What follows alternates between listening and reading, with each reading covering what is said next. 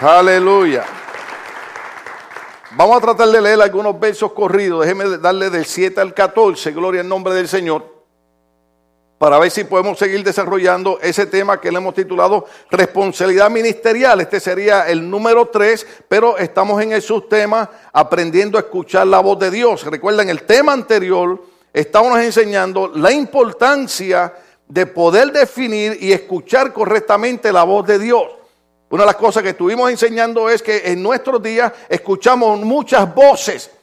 La primera voz que escuchamos es la voz de la humanidad, es la voz de nuestra carne. Recuerde que la Biblia enseña que entre la carne y el espíritu hay una grande lucha, porque el espíritu quiere de las cosas de Dios, pero nuestra carne, nuestra humanidad, lo menos que quiere es ni siquiera esforzarse por las cosas espirituales. Entonces muchas veces estamos escuchando la, voz de la humanidad, pero la voz de la humanidad la podemos escuchar que, eh, eh, con nuestras propias intenciones, la podemos escuchar con los amigos, la podemos escuchar con, con, hermanos. Y cuando usted escucha esas voces como que eh, quieren que usted complazca lo que satisface la humanidad, pero no lo que glorifica el nombre del Señor. Entonces usted tiene que definir ¿Qué es la voz que yo estoy escuchando? Recuerde que nos basamos cuando, cuando Josué eh, eh, entiende que Moisés lo va a poner para que siga hacia adelante cruzando el pueblo. Recuerden la palabra clave en Deuteronomio 31. Recuerden cuando, cuando el Señor le dice a Moisés, Moisés le dice a Josué que Josué es el que va a cruzar ese pueblo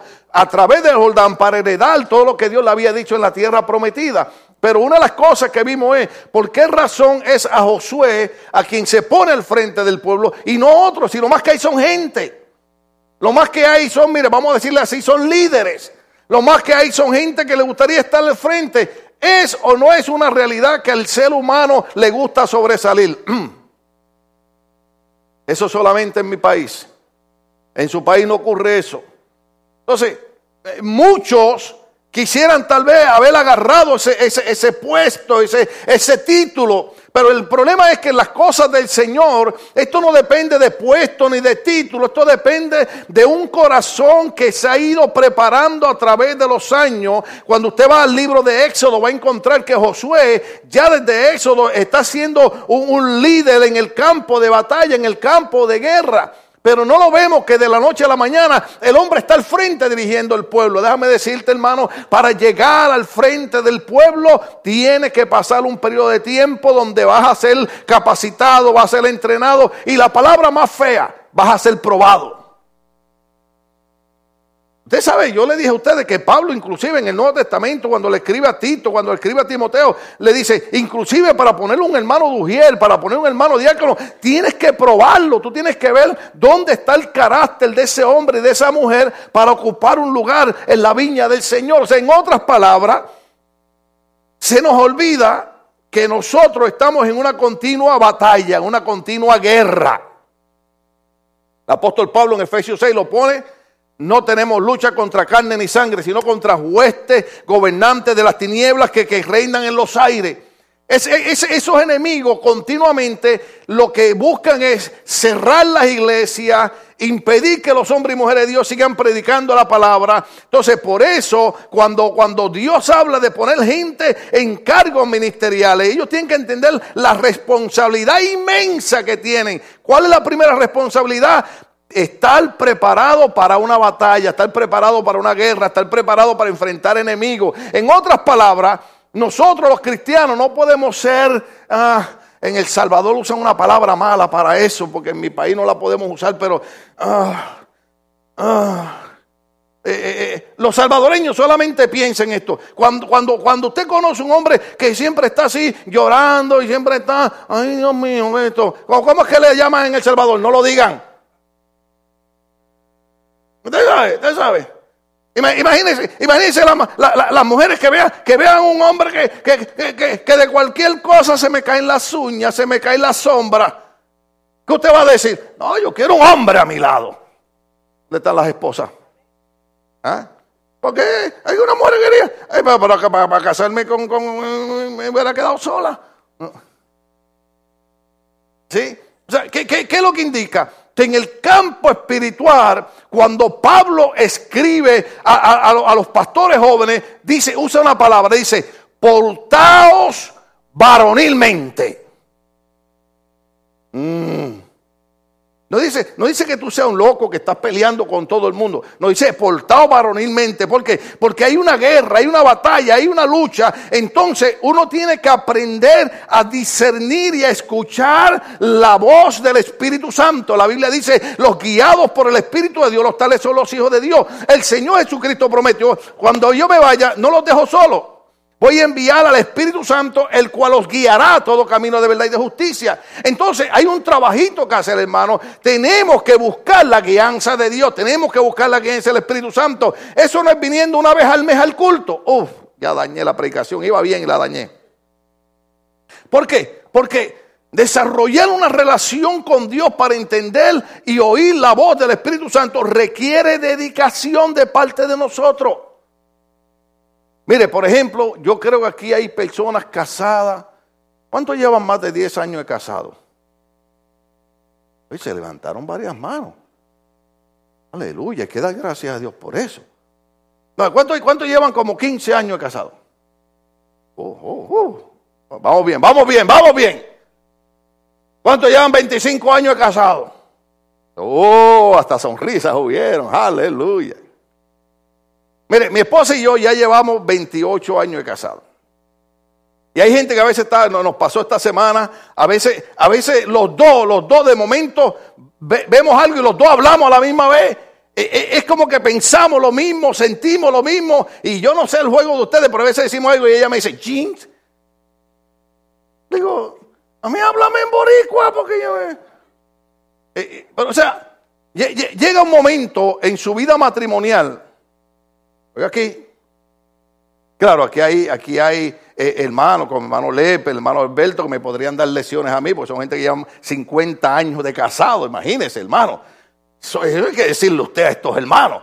¿Sabe? Al lado de ellos hay que tener cuidado. Pero, pero llega un momento en su vida matrimonial que usted conoce a su pareja. ¿Sí? Que su pareja no tiene que pedirle porque ya usted sabe qué es lo que le gusta, qué es lo que desea, y, viceversa, el hombre sabe qué, es lo que le gusta a la esposa, la esposa sabe qué es lo Entonces, llega un momento que hay, que hay una relación tan íntima que de hecho la Biblia dice que cuando nos casamos dejamos de ser dos para convertirnos en uno, que, que comenzamos hasta a sentir igual, hermano. Mire, ayer mi esposa y yo nos sentamos en la sala de nuestro hogar. No dije casa, dije hogar. Porque tenemos casa y tenemos hogar. ¿Estamos aquí? Oiga. Y mi hija Elizabeth me dice, papi, mira, ahí trajimos una película que tú querías ver. Le digo, ¿pero qué película yo quería ver? Esta de... Y, ponla, pero, me dice, ya cuando la empieces a ver. Oye, la cuestión fue que pusimos la película, perdóname en ese pecado. Y mi esposa viendo la película y yo viendo la película. Y yo en una la miré y le dije, esta ahorita va a llorar. ¿Sabe por qué? Porque ya yo estaba con las lágrimas afuera. Y como los dos somos uno, los dos estábamos llorando. La película se llama... Yo no estoy aquí para recomendarle película. Pero si le pregunta a mi hija, le va a decir, se llama The Best of Me. Oiga, es una, película de amor, una película intensa, una película... Y llega el momento que usted está... Pero claro, porque yo soy el hombre de la casa, tengo que disimular. ¿Sí? Y yo oye a mi esposa, y yo acá.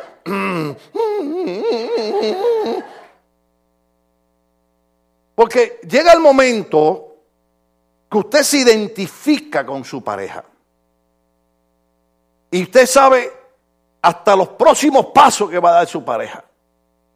Entonces, cuando usted comienza a desarrollar una relación con Dios, como desarrolla una relación matrimonial, llega el momento que usted no necesita de mucho escándalo, ni mucha, ni mucha pandereta, ni mucho guiro, como decimos en mi país, sino que ya usted aprende a saber cuándo es la voz de Dios que le está diciendo, entra por ahí, no entres por acá. Por eso es que dijimos cuando, cuando Josué y Moisés vienen bajando del monte, Josué como un general militar oye gritos y dice, son gritos de guerra, de batalla. Moisés dice, no son gritos de guerra, son gritos de fiesta, el pueblo se ha apartado de Dios. Cuando Josué baja al campamento, exactamente lo que había dicho el viejito, era lo que estaba pasando. Por eso es que recuerde esto, esta, esta, palabra suena fea, pero yo no voy a enseñar algo aquí que no haya enseñado los últimos 25 años. Cuando, cuando se trabajaba en el campo, la Biblia enseña que se enyuntaba a un buey joven con un buey viejo. Estoy diciendo buey con B, no estoy diciendo buey, ¿ok? Entonces, se agarraba el buey joven y se enyuntaba. Esto es eh, no estoy de, pandilla y nada de eso. se enyuntaba con el buey viejo. ¿Por qué razón? Porque cuando empezaban a arar el terreno, el buey joven de cualquier cosa se distraía. ¿Sí? Ya nosotros los pastores viejos, decirle con orgullo, cuando vamos por la calle y vamos con un jovencito, como predicó el pastor Constantino aquí los otros días, y pasa una muchacha, el jovencito los ojos empiezan a valerle como canicas. Y el viejo sigue como si nada estuviera pasando. Y el líder joven le dice al viejo, ya usted no tiene pasiones ni sufrimientos. Y el viejo le dice, no, lo que pasa es que ya yo estoy muy mayorcito para estar perdiendo el tiempo en cosas que pueden destruir mi vida. ¿Sí? Entonces, el buey joven, cualquier cosa en el campo lo distrae y se sale del camino, imagínese que usted quiera sembrar semillas en un lugar donde se ha dado el terreno y está todo así curviado como una serpiente. ¿Qué que ocurre? Que el buey viejo, no importara lo que hacía el buey joven, seguía derechito y arrastraba al buey joven. ¿Sabe para qué? para enseñarle que cuando uno está trabajando en la obra del Señor no puede distraerse y tiene que mantener, el apóstol Pablo lo dijo de esta manera, manteniendo nuestra mirada puesta en el blanco de la soberana vocación que se llama Jesucristo. No podemos mirar a la derecha ni a la izquierda, tenemos que estar enfocados en Jesucristo. Entonces hay que tener cuidado con, con, con las voces que escuchamos. Porque si algo va a experimentar la iglesia de estos últimos días es escuchar un montón de voces. Usted va a notar algo. Cuando usted escuche una voz que le dice, no, pero tú sabes, es que el pastor yo creo que está equivocado. Entonces usted le dice esto, bueno, cuando tú lleves 42 años sirviendo a Dios, cuando tú lleves 35 años de ministerio, 25 años de pastor en una iglesia que la fundó él, que no se la robó a nadie, no se la quitó a nadie, que la fundó de cero. Cuando tú cruces por las batallas que él ha cruzado, cuando tú, cuando tú pelees por un cáncer, que ahora en abril yo cumplo nueve, años de haber vencido un cáncer, cuando tú cruces cinco operaciones que estás cruzando vaya sombra de muerte, cuando, cuando tú tengas eh, eh, eh, dificultades, cuando tú pierdas un hijo por la iglesia, entonces tú me dices a mí que el pastor está equivocado. Mientras tanto, en buen español, shut up. Oh, no, debía haber dicho, be quiet. ¿Por qué? Porque siempre va a venir la voz de la humanidad, la voz de la carne, la voz de la desobediencia, que lo primero que te va a decir es, no escuches al pastor. ¿Por qué? Porque el pastor lo que te va a enseñar a ti es a escuchar la voz del Espíritu. Y la voz del Espíritu siempre quiere glorificar a Dios, nunca quiere satisfacer nuestra carne, siempre quiere que el nombre de Dios sea glorificado. Usted sabe que esa fue una de las razones por las que David peleó contra Goliat. Sí, yo sé que podemos hablar y podemos decirte, sabe que David era joven y el rey había dicho, bueno, el que le gane al gigante Goliat le voy a dar a mi hija como esposa. Es una buena motivación, alabado sea el Señor, ¿verdad? Pero ahora nosotros no hacemos eso. Ahora te viene y me dice, eh, pastor, mire que su hija son 40 días de ayuno, 30 de oración. A ver si de verdad. Ah, en ese campo uno no se puede meter, alabado sea el Señor. Pero sí es verdad que el rey, el rey, dijo, el que mata a Goliat, yo le doy a mi hija. Cuando, cuando David oyó eso, hermano, lo que él oyó no fue la voz del Espíritu, fue la voz de la carne. dijo, la hija del rey. Ay, esa muchacha camina que parece mi belleza latina. eh". Pero cuando David llega a campo de guerra y oye a Goliat y los filisteos difamando el nombre de Dios, eso lo irrita y él dice, tú has retado al Dios de las huestes celestiales. Y David dice, yo tengo aquí que honrar el nombre de Dios. La voz del Espíritu siempre te va a guiar a honrar el nombre de Dios. Aunque tenga que enfrentarte con gigantes, no con lanza ni con espada, sino con una sola piedra. Porque de hecho la Biblia dice que esto no es con lanza, ni con espada, ni con carro. Esto es con mi Espíritu, ha dicho el Señor. Cuando tú oyes la voz del Espíritu, tú siempre quieres glorificar el nombre del Señor. Cuando venimos a la iglesia, no venimos porque queremos lucir la ropa bonita, ni, ni que la gente huela el buen perfume. Venimos a la iglesia porque queremos glorificar el nombre del Señor. Queremos decirle a los vecinos, queremos decirle a la gente, en medio de la corrupción, hay un pueblo que cree que Dios merece ser honrado. Eso es lo que hacemos. Entonces, cuando usted oye la voz de, de- de- de la humanidad, cuando usted oye la voz de la carne, le da lo mismo. Pero aquellos que quieren andar en el Espíritu están pendientes a las cosas del Espíritu. Por ejemplo, una señal de, de buscar las cosas del Espíritu es oír la palabra de Dios. Es oír, es oír, oír, oír, oír. Yo después de 42 años de cristianismo y tantos años de ministerio, hey, yo voy a conferencias y me siento a escuchar a otros hombres de Dios.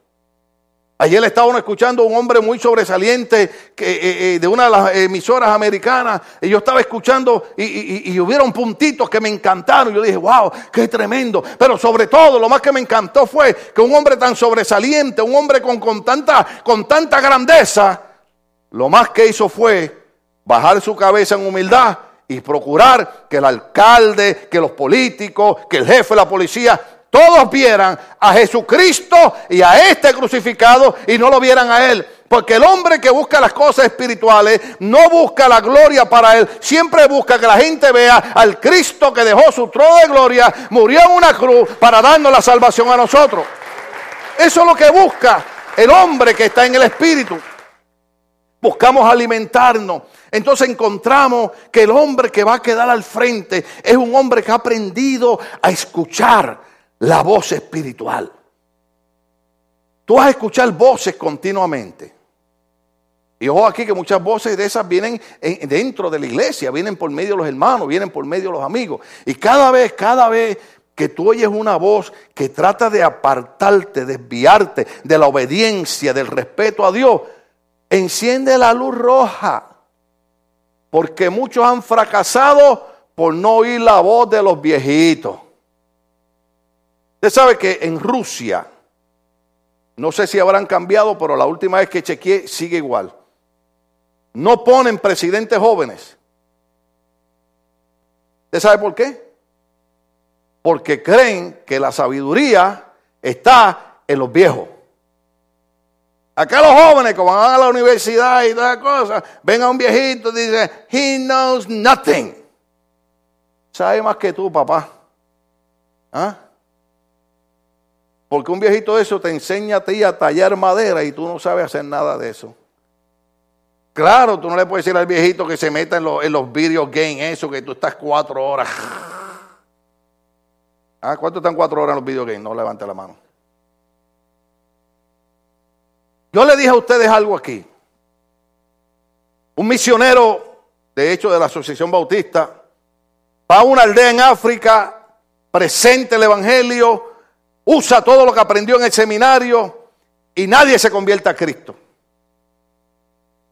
Regresa a Estados Unidos, habla con un pastor retirado que había estado en la obra misionera y le dice, pastor, yo fui a esta aldea en África, enseñé la verdad del Evangelio, les prediqué que Cristo es el único camino de salvación, les prediqué que Cristo murió por nosotros, les prediqué que un día Cristo vendrá por la iglesia, les prediqué que hay que estar escrito en el libro la vida para ser salvo, les prediqué la importancia de la sangre de Jesucristo, pero nadie respondió. El viejito retirado le dice, en el otro viaje yo te acompaño. Llegan a la misma aldea. El viejito retirado va y se reúne con el cacique de esta aldea, le presenta el plan de salvación. El cacique recibe a Cristo como Señor y Salvador, hace una reunión con toda la aldea y le dice, quiero que escuchen a este misionero y cuando él termine quiero que todos le entreguen el corazón a Cristo. El misionero joven dijo, pero ¿qué pasó si, si él enseñó lo mismo que enseñé yo? Lo que pasa es que en esa aldea en África, nadie que sea más joven que el cacique es escuchado porque ellos creen que la sabiduría está en los viejos. Uh. Por eso cuando el misionero retirado, viejo, el cacique lo escucha. Dice, este tiene sabiduría de la vida.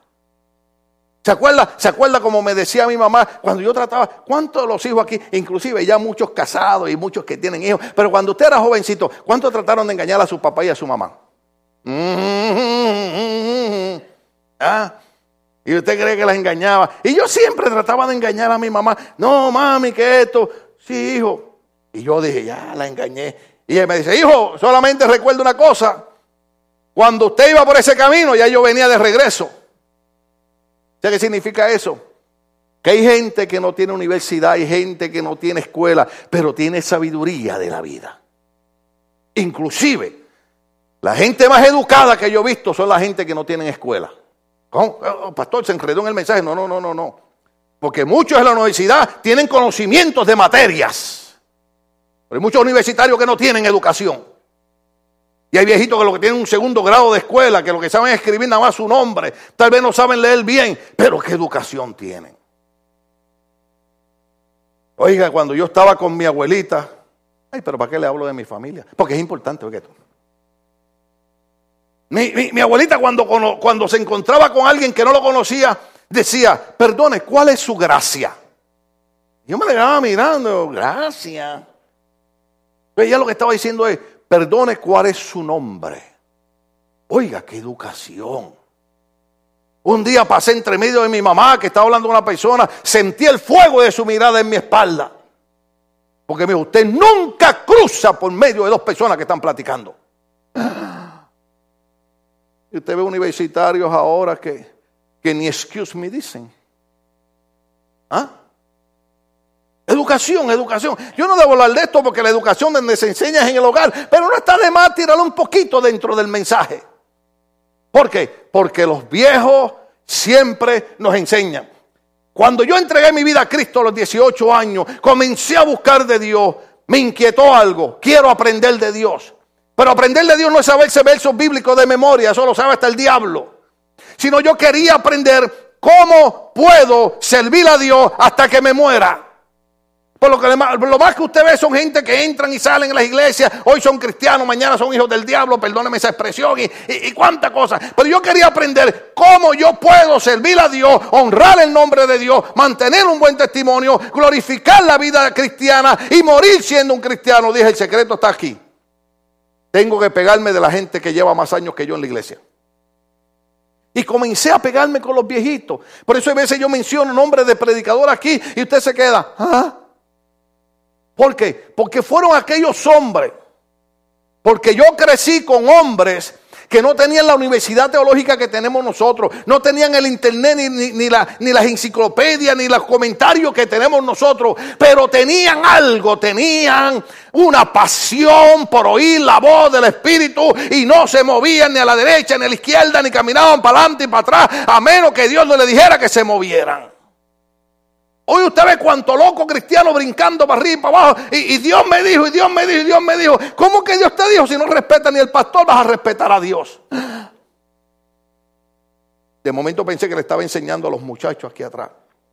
Pero usted sabe, usted sabe que esa es una de las razones por la que el Evangelio está sufriendo tanto. ¿Por qué?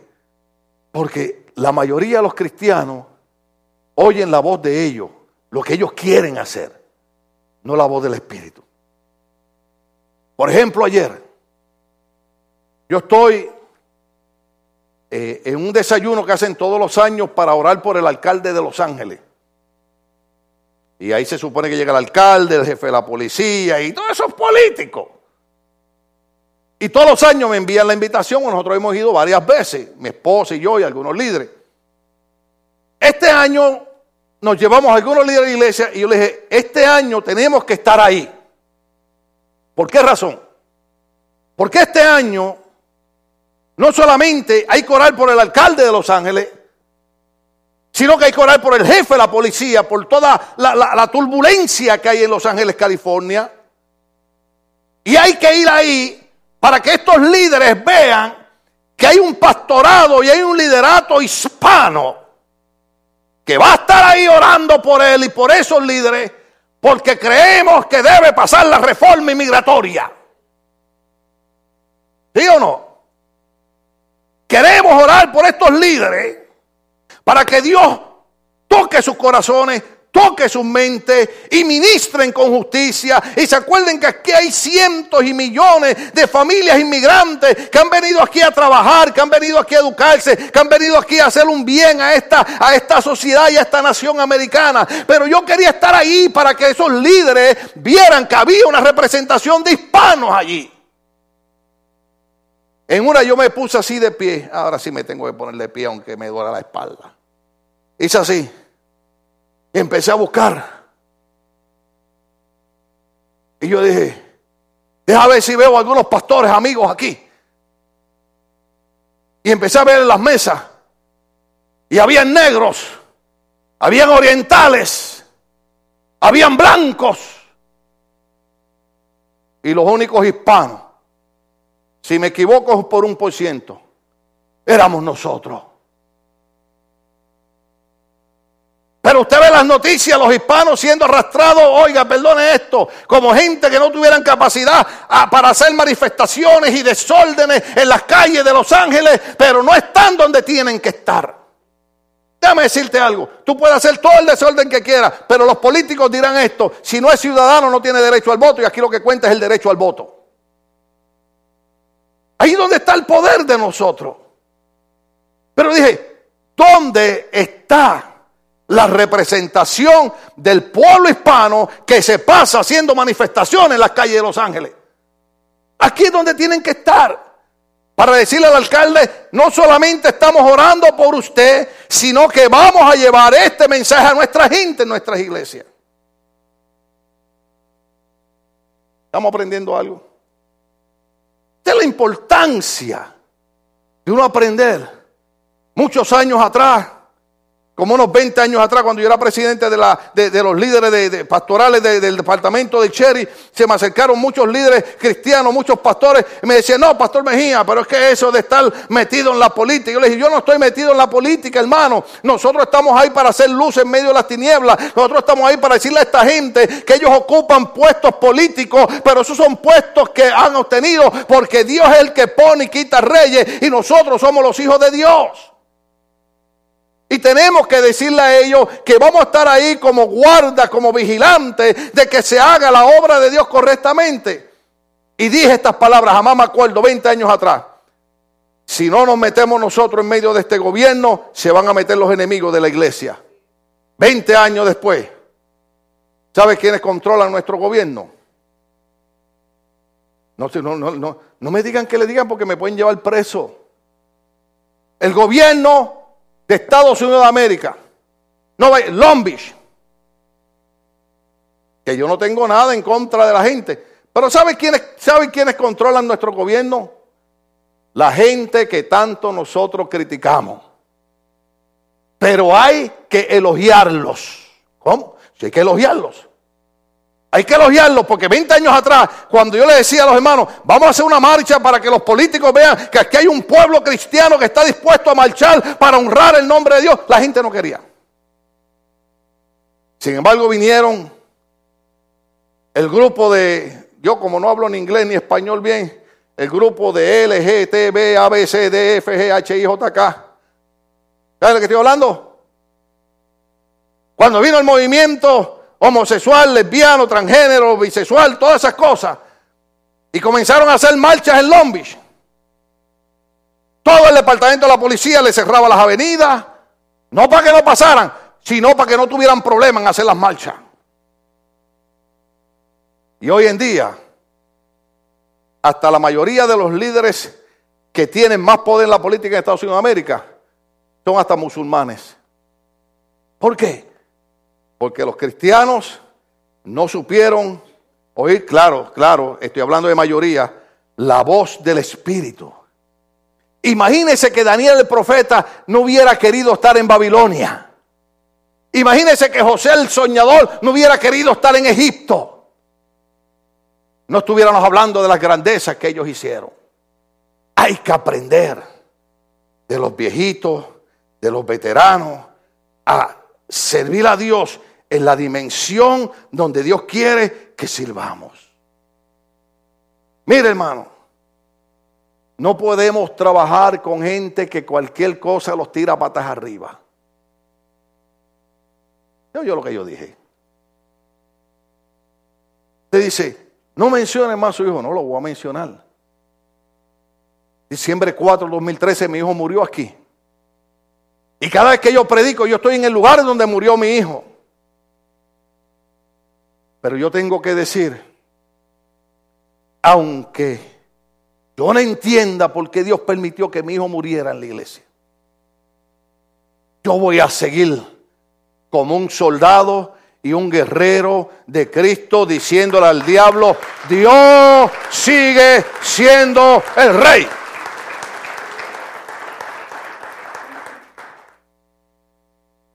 Y lloro a mi hijo todos los días. Ya no lloro delante de ustedes. Ahora cuando predico me aguanto, pero cuando estoy en la oficina lloro, cuando estoy en mi casa lloro. ¿Usted cree que yo soy de acero? Pero a pesar de todo lo que ha acontecido, yo estoy aquí diciendo aquellos hombres y mujeres que abrazan la cruz de Cristo, la tienen que abrazar y estar dispuestos hasta morir en esa cruz. Necesitamos hombres y mujeres que oigan la voz del Espíritu.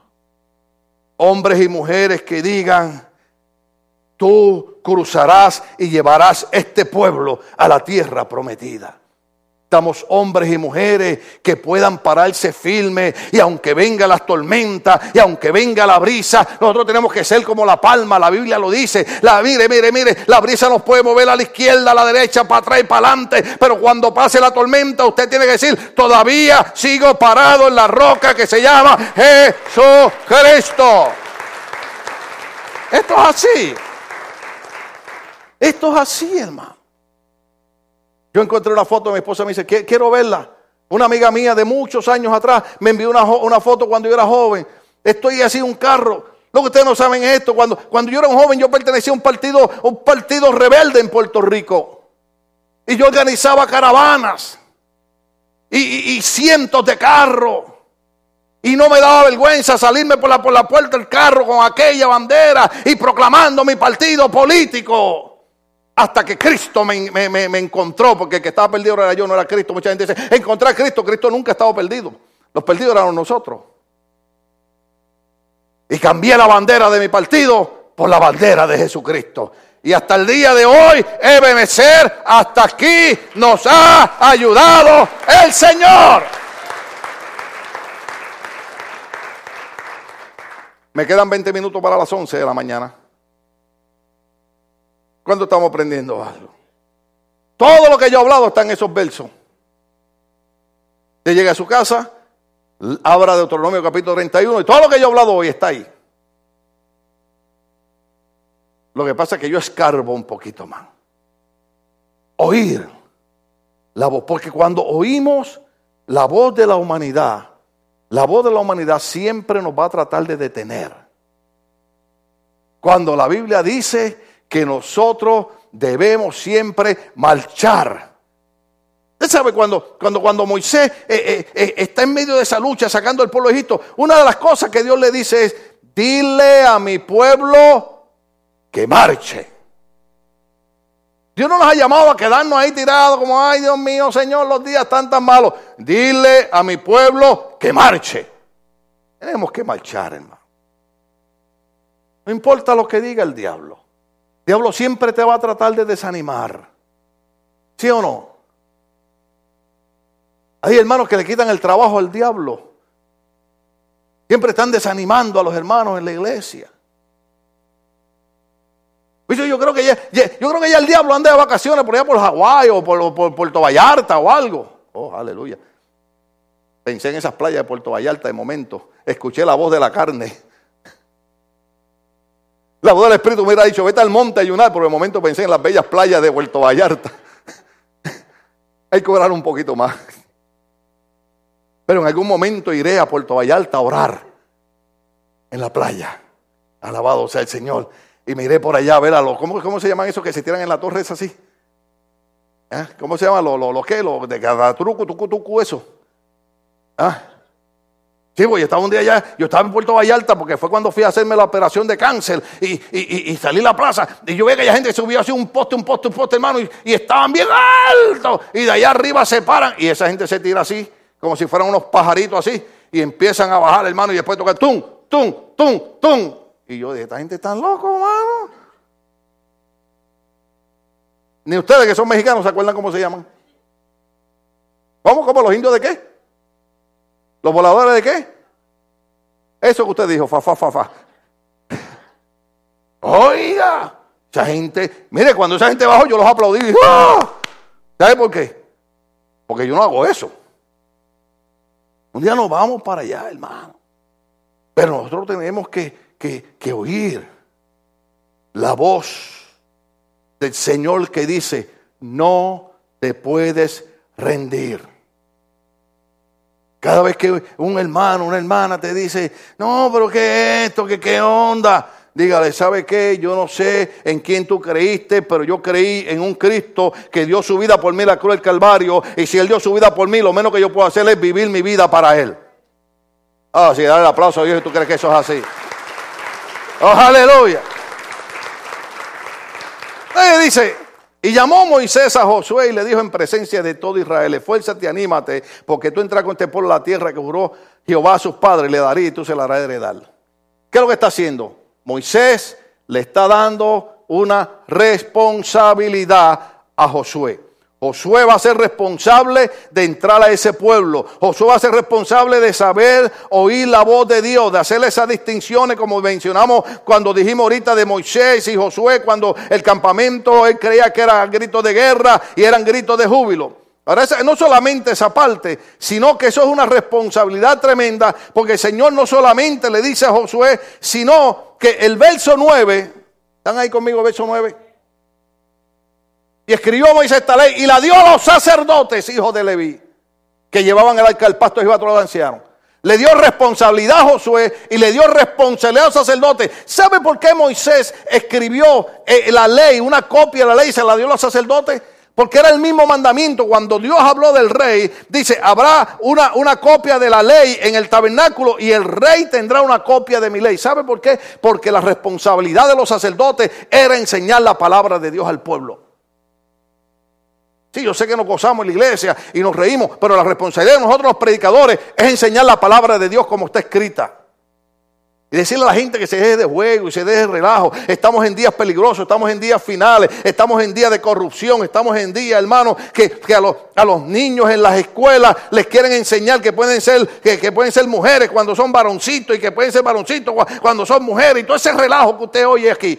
Entonces alguien tiene que enseñar la palabra de Dios y somos nosotros bajo la amenaza del gobierno, bajo la amenaza de la gente que no quiere saber de los, de predicadores, tenemos que enseñar la palabra de Dios. Algunos la escucharán, otros no, pero nosotros entregaremos la palabra como el Señor la mandó. Ahora observe esto. Ay, ahora voy a empezar el mensaje. no, estamos, estamos por cerrar esto aquí. Se le da una responsabilidad delante de todo Israel. En uno de los mensajes anteriores yo le dije, mire hermano, esto de ser pastor, esto de ser predicador, esto no es solamente pararse aquí al frente a gritar. Es una responsabilidad seria. Porque imagínese, si porque usted no se enoje conmigo, yo cambio el mensaje que Dios me ha dado. Mi responsabilidad es entregar el mensaje que Dios me ha dado. Porque hay gente en las iglesias que dicen, yo quiero ir a un lugar donde me digan lo que Dios dice, porque estoy cansado de ir a lugares donde me dicen lo que yo quiero oír. Usted sabe que la mayoría de la gente está cansada de oír lo que le quieren decir. Ellos quieren oír lo que Dios quiere que ellos oigan. Por lo menos yo quiero estar en un lugar donde aunque digan cosas que me enojan, diga, pero eso es palabra de Dios. Pues yo quiero que me motiven a triunfar en la vida. Yo vengo de un hogar donde yo vi a una madre luchar, levantarse a las 5 de la mañana para ir a trabajar en un dispensario médico, luchando, una madre criando tres hijos solos. Mi madre, mi madre fue madre y padre, pero me enseñó, hijo, en la vida hay que luchar. Yo se lo he dicho a ustedes, se lo digo a mi esposa, se lo digo a mis hijos, se lo digo a ustedes. La vida no es fácil, la vida te va a dar lucha, batalla, pero ¿qué tú vas a hacer? Tú tienes que pararte firme y decir contra viento y marea, yo voy a seguir marchando, yo voy a seguir echando hacia adelante, porque Dios no me dejará solo. Dios estará conmigo, el Espíritu Santo me acompañará. Esa es la responsabilidad que Dios entrega a los líderes. Esto no es tan fácil como parece. Porque cuando termine el culto, ustedes saldrán por ahí y las tripas los llevarán a diferentes. Ah, hay algunos que ya están oyendo la voz de la tripa. ¿Cuántos tienen hambre ya? Ah, Solo uno levantó la mano, todos los demás están tan débiles del hambre que no pueden levantar la mano. Esa es la voz de las tripas. Usted la va a oír dentro de un ratito, la va a oír. Va, usted va a oír las tripas que le van a hacer. ¿A cuántos alguna vez usted ha estado tranquilito y de momento siente el estómago algo hace? Esa es la voz de las tripas. Que usted la oye casi todos los días. ¿Cuánto la oye? Aleluya. Yo ayer la escuché bien fuerte. Alabado sea Cristo. Fuimos a una actividad y, me dieron tres taquitos, hermano. Así. Y yo le dije a mi esposa, eh, sea Dios glorificado. y, pues, y, eso fue a las dos de la tarde. Nos fuimos para la casa. Tuvimos un día muy ocupado ayer. Oiga, hermano, y como a las seis la voz de las tripas me empiezan a hablar. Y yo, calma, calma. Y, digo, ¿qué vamos a comer? Y yo dije, bueno, como hay que cuidar de no, ¿verdad? Poner, eh, vamos a comer algo liviano. Por el momento cuando dije, vamos a comer algo liviano, la tripa me dio. Oye, hermano, le dije a mi hija, llámate ahí al restaurante ese, ahí el Villa y ese, y ordéname una sopita de, de almeja. Y mi hija me dijo, ¿sopita de almeja? No, no, sí, la sopita con el pan ese grandote que la echan adentro y mi esposa me ve, me dice, no te comas todo el pan. Le digo, no, tranquila. Y cuando se fue a la cocina y regresó, el pan había desaparecido. La vida nos va a retar, pero Dios nos da responsabilidades de enseñarle a un pueblo que tiene que dejarse de tanto cuento. ¿Cuánto me están oyendo? Eso es, yo sé, yo sé, yo sé, bendito es, es un muchachito, un muchachito bueno, el muchachito es bueno, ¿no? Pero, pero eh, yo conocí un muchachito eh, cristiano eh, que, es más carnal que el diablo, pero, pero usted, ha visto esa gente, usted ha visto esa gente en las iglesias que parecen bien espirituales y son más malos que el diablo. Y, y, yo sé que si me está viendo por internet me, me va a mandar una nota por Facebook y me va a decir, Dios los reprenda, pastor. Mira, pero, pero, todo, todo. Ay, pastor, es que el hermano José me lastimó, mirió. José, que tú le hiciste al muchacho. Ah, pastor, que la hermana Andrea me hirió, lastimó mis sentimientos. Andrea, que tú le hiciste. Ah, pastor, que la hermana Lucy. Ah, que. Y un día yo lo paré, hermano. ¿Cuántos de ustedes alguna vez se han colmado la paciencia? Alabado sea Cristo. Ahí me tomó como tres años, ¿no? Y yo dije, hermano, tengan amor por el hermano. Y un día yo dije, ¿sabe qué? Esto es una trampa del diablo. Y un día vino para acá y me dijo, Pastor, can you talk to this sister que she hurt my feelings? Y ese día parece que yo no había subido al monte de la oración. Le dije, ¿Cuándo tú te vas a dejar de parecer una mujer? ¿Ah? Oh, Pastor, you heard me.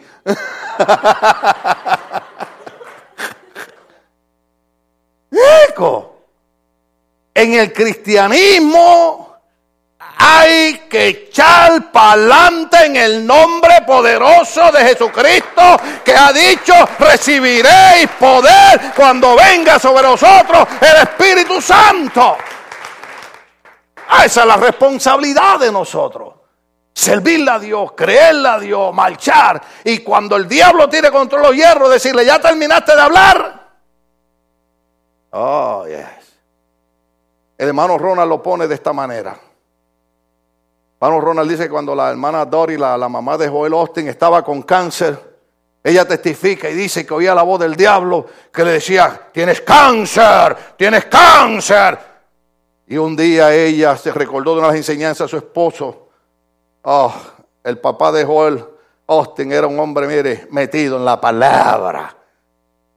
Y ahora cada vez que el diablo le decía a ella, tienes cáncer, ella le decía, pero por las llagas de Cristo yo fui curada. Tienes cáncer, Cristo tomó mis enfermedades y yo mi dolencia. Tienes cáncer, yo soy Jehová tu sanador. Tienes cáncer.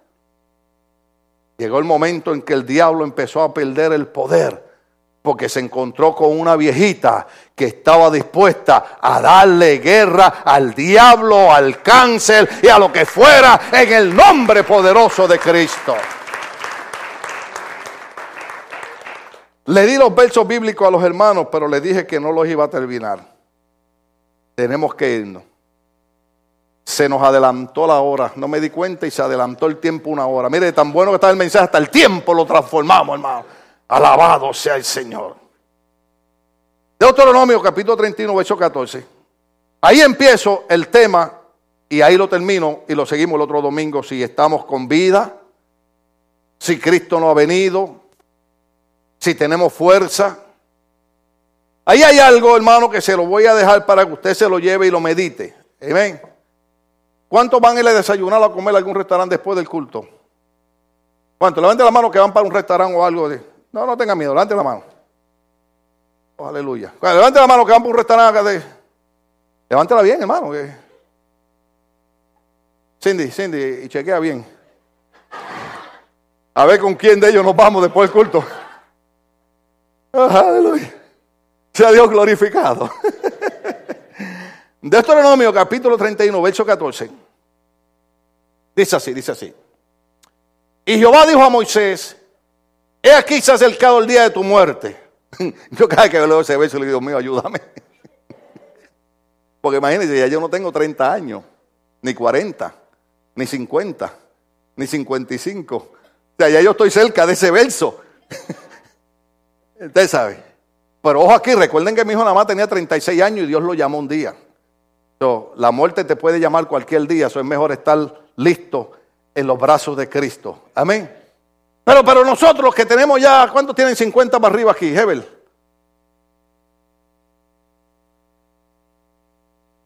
Cuatro manos se levantaron. Yo la última vez que chequeé yo tenía aquí como 60 que tienen de 50 para arriba. Pero está bien, manténgase en esa fe de que usted, de que usted está joven todavía.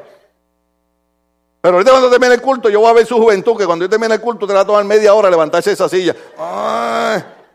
Oh, aleluya.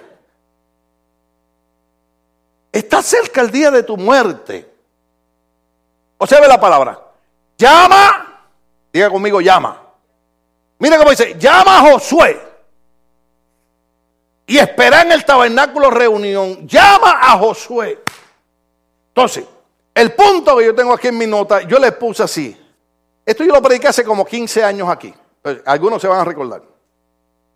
Es difícil sustituir al líder bueno. Es difícil sustituir a un líder bueno.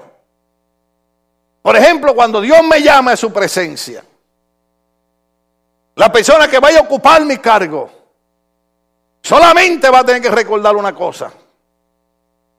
¿Podré yo serle fiel a Dios como lo era mi pastor?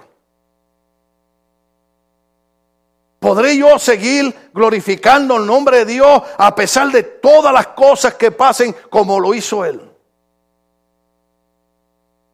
¿Podré yo seguir glorificando a Dios aunque tenga que pasar por un cáncer, tenga que pasar por, oiga, por, todo lo que yo he testificado aquí? ¿Podría yo serle fiel a Dios? Cuando, usted me vea en el ataúd, yo quiero que usted piense esto. ¿Podría yo ser fiel hasta la muerte como lo fue mi pastor? Porque ocupar un cargo lo hace cualquiera. Sustituir a un líder bueno es lo que no es fácil. Mm. Por eso cuando yo veo hermanos que se enojan conmigo, porque, eh, y hasta algunos se me van de la iglesia, porque no, es que el pastor no me puso aquí. Mira, cuando el pastor no te pone un cargo es porque el pastor ha visto que todavía tú no estás preparado para eso.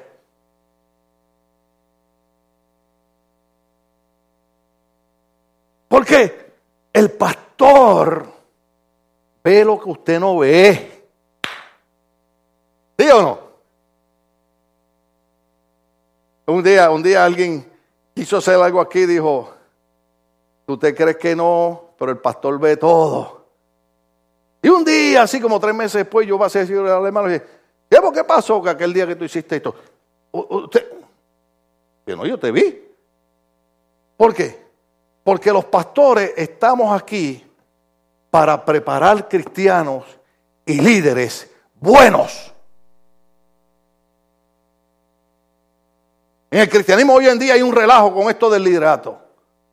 Hermano, ser pastor y levantar una iglesia no es abrir una tortillería en la esquina. Es responsable por esas almas. Usted es responsable de, aguantar el enojo, las críticas de una persona que usted no lo complació cuando él estaba oyendo la voz de la carne y usted estaba oyendo la voz del Espíritu. Sustituir a un líder bueno no es fácil. Le termino con Números capítulo 27 y si Cristo no ha venido y estamos con vida, el otro domingo seguimos. Porque Dios le dijo a Moisés que llamara a quién. Dios le dijo a Moisés que llamara a quién. ¿Y quién le dijo a Moisés que llamara a Josué? Estamos claros en eso. Estamos claros en eso. Estamos claros en eso. Dios fue el que le dijo a Moisés llama a, Dios le dijo a Moisés llama a Josué. Y Moisés llamó a Josué porque Dios le dijo llama a Josué. Porque no es fácil ocupar el lugar ni sustituir a un líder bueno. Número 27, 15 y 17 y ahí terminamos. Oh, aleluya. Números 27 dije, verso 15. Entonces respondió Moisés a Jehová diciendo, Ponga Jehová, Dios de los espíritus de toda carne, un varón sobre la congregación. Ese es Moisés orando, porque Moisés sabe que, otra vez, Moisés sabe ya que se va a morir.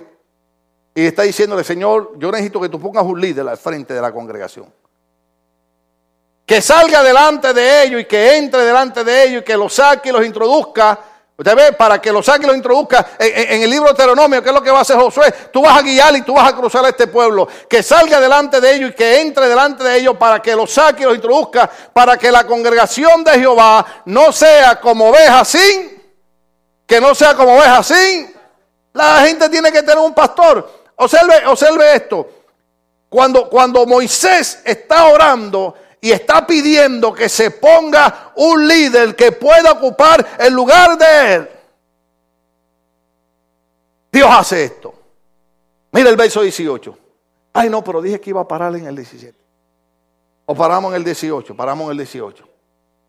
Y Jehová dijo a Moisés, ¿quién dijo? ¿A quién le dijo?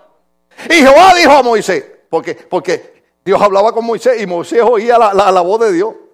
Y Jehová le dijo a Moisés, toma a quién. toma a Josué, hijo de Nun, observe esto, varón en el cual hay espíritu. Mm. Y pondrás tu mano sobre de él. Moisés sabe que sustituir al bueno no es fácil y le dice a Dios, pon a alguien que pueda hacer el trabajo que ya yo no voy a poder seguir haciendo. Deuteronomio capítulo 34, verso 9. Oh, pero dije que iba a terminar ahí. Ok, Deuteronomio capítulo 34, verso 9 y ahí paramos. Deuteronomio capítulo 34, verso 9. Ya mismo viene, ya mismo viene. Calma, piojo, que el peine llega. Ya mismo. Deuteronomio capítulo 34, verso 9. Hmm. Aleluya. Dios dijo, llama y pon a Josué porque en él hay espíritu. Deuteronomio 34, 9. mire, mire, observe esto. Y Josué, hijo de Nun, ¿quién? Fue lleno. ¿Se acuerda cuando, ¿se acuerda cuando leímos antes? Eh, llama a Josué porque en él hay espíritu. Y Josué, hijo de Nun, fue lleno del espíritu de sabiduría. Sabiduría. Sabiduría no es saber más versos bíblicos que nadie. Hay mucha gente que sabe muchos versos bíblicos, pero no los honra. Sabiduría. Mi mamá decía, hijo, no es vivir, es saber vivir. Y bueno, mira. Y yo jovencito decía, ah, mami siempre con sus refranes. Entonces ahora yo cada rato tengo que estar recordando los refranes de ella. Porque cada vez que estoy en una batalla y estoy en una guerra, recuerdo que aquella viejita con una sabiduría de Dios me decía, no es vivir, es saber vivir. Y Josué fue lleno del espíritu de sabiduría. El otro domingo yo le sigo la otra parte. Porque hay algo muy importante y usted está oyendo la voz de las tripas ya. Algunos están oyendo la voz de Morfeo. ¿Conocen a Morfeo? Morfeo es el dios del sueño. Cuando, cuando usted está así en la iglesia usted da, aleluya, gloria a Dios. Ese es Morfeo hablándole. Porque Morfeo no quiere que usted oiga la voz del Espíritu. Porque la voz del Espíritu dice, la responsabilidad de hombres y mujeres que quieren ser líderes es que tienen, número uno, que buscar la llenura del Espíritu de Dios para obtener sabiduría de Dios. Sabiduría de Dios. Ahora, hay un secreto aquí que a nadie le gusta. El próximo domingo yo empiezo de ahí, pero se lo voy a decir a ustedes porque ustedes se han portado bien. Especialmente aquellos que nos van a invitar a desayunar con ellos. Alabado sea Cristo. Creo que hoy romperían la dieta y unos huevitos rancheros caerían bien. ¿Alguien va a desayunar huevitos rancheros o algo? Usted, usted no los tiene que comer, yo los pido y usted los paga. ¿Sí? Observe esta parte. Josué fue lleno del espíritu de sabiduría, pero la Biblia dice por qué razón él fue lleno de espíritu de sabiduría. Porque Moisés había puesto sus manos sobre de él. En el otro mensaje, yo empiezo de ahí y les enseño algo. Josué recibió espíritu de sabiduría porque el viejito que tenía la unción puso las manos sobre él. Y cuando yo pongo las manos sobre alguien, yo estoy hablando de cobertura espiritual. Yo estoy hablando de que tú no estás saliendo solo, de que tú no te estás yendo en tu fuerza, sino que tú estás saliendo con la cobertura espiritual, pastoral y sobre todo de la unción, de la dignidad de Dios que Moisés dice en la Biblia, que cuando Moisés puso las manos, Dios le dijo, pondrá de tu dignidad sobre de él. Por eso la voz del Espíritu te dice, no te metas a ministerios ni te vaya de la iglesia a hacer ningún trabajo que supuestamente para Dios, si el Moisés de la iglesia no ha puesto las manos sobre ti. Estamos aprendiendo algo. Porque yo aprendí eso. Yo no me atreví a salir de mi iglesia si el Moisés no ponía las manos sobre mí. La única razón por la que podemos tener éxito ministerial es porque cuando usted estudia mi vida ministerial encontrará que siempre hubo un Moisés que puso las manos sobre mí delante de la congregación. Porque eso significa cobertura espiritual. Oiga bien, significa algo que es muy difícil de explicar. Significa paternidad espiritual. Paternidad espiritual. Hay mucha gente que se vende al ministerio y están huérfanos de paternidad espiritual.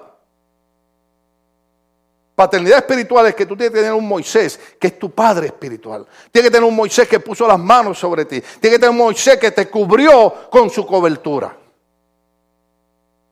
Responsabilidad ministerial número tres era el mensaje de hoy, aprendiendo a oír la voz de Dios y no moverte hasta que Moisés no ponga las manos sobre ti para que tú recibas espíritu de sabiduría. ¿Aprendimos algo hoy? Denle el aplauso al Señor, estamos de pie, iglesia.